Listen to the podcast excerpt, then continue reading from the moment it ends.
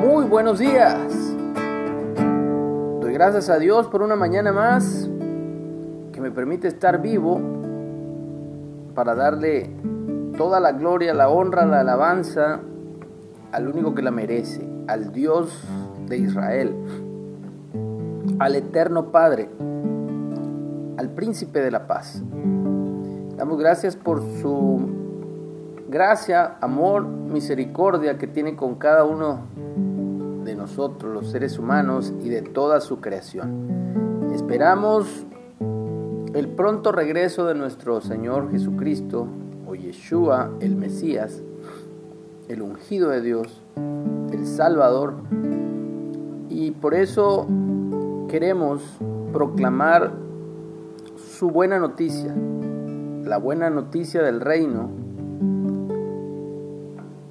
que consiste en que Dios envió a su Hijo para que muriera por nuestros pecados y pudiéramos ser salvos de la ira venidera o de la condenación eterna que es la muerte. Así que, por gracia somos salvos por medio de la fe. Estamos en la lectura de las palabras de Jesús, eh, según el Evangelio de Mateo o Leví. Hoy nos toca Jesús y el divorcio. Muy cortito, pero muy conciso. Dice Jesús, también fue dicho, cualquiera que repudia a su mujer, dele carta de divorcio. Pero yo os digo que el que repudia a su mujer, a no ser por causa de fornicación, hace que ella adultere. Y el que se casa con la repudiada comete adulterio. Entonces está muy cortito la lectura de hoy, pero está muy eh, concisa, está muy directa.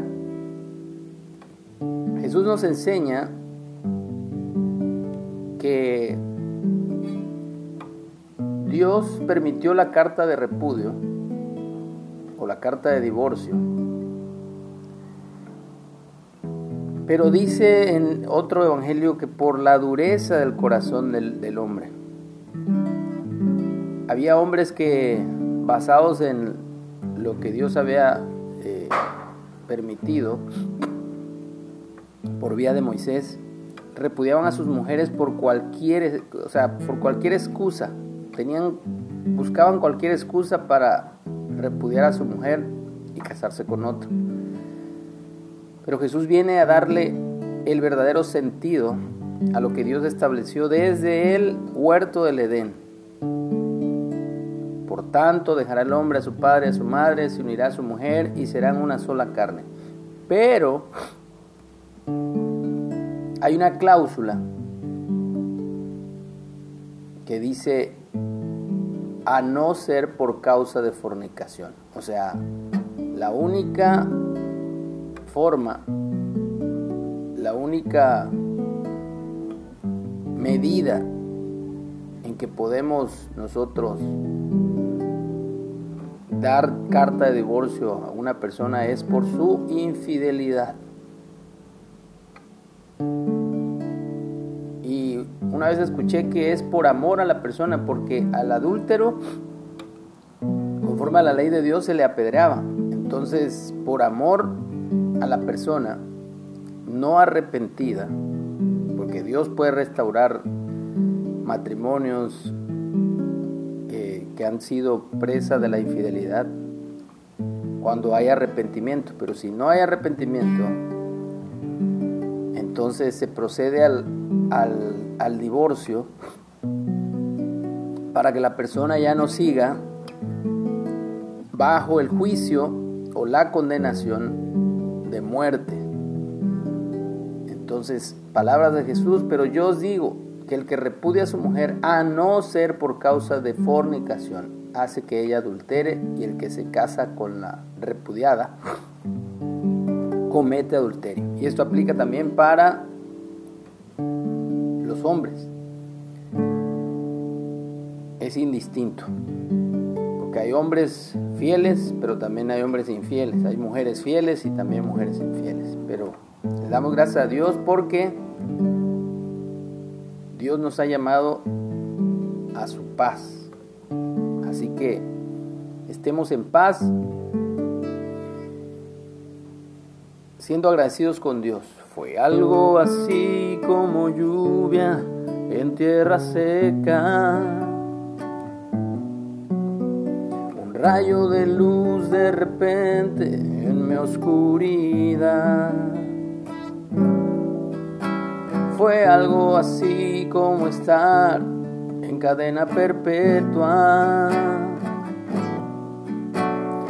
Unos segundos después sobre las nubes volar. Y siendo un vil pecador, hoy como en tu mesa.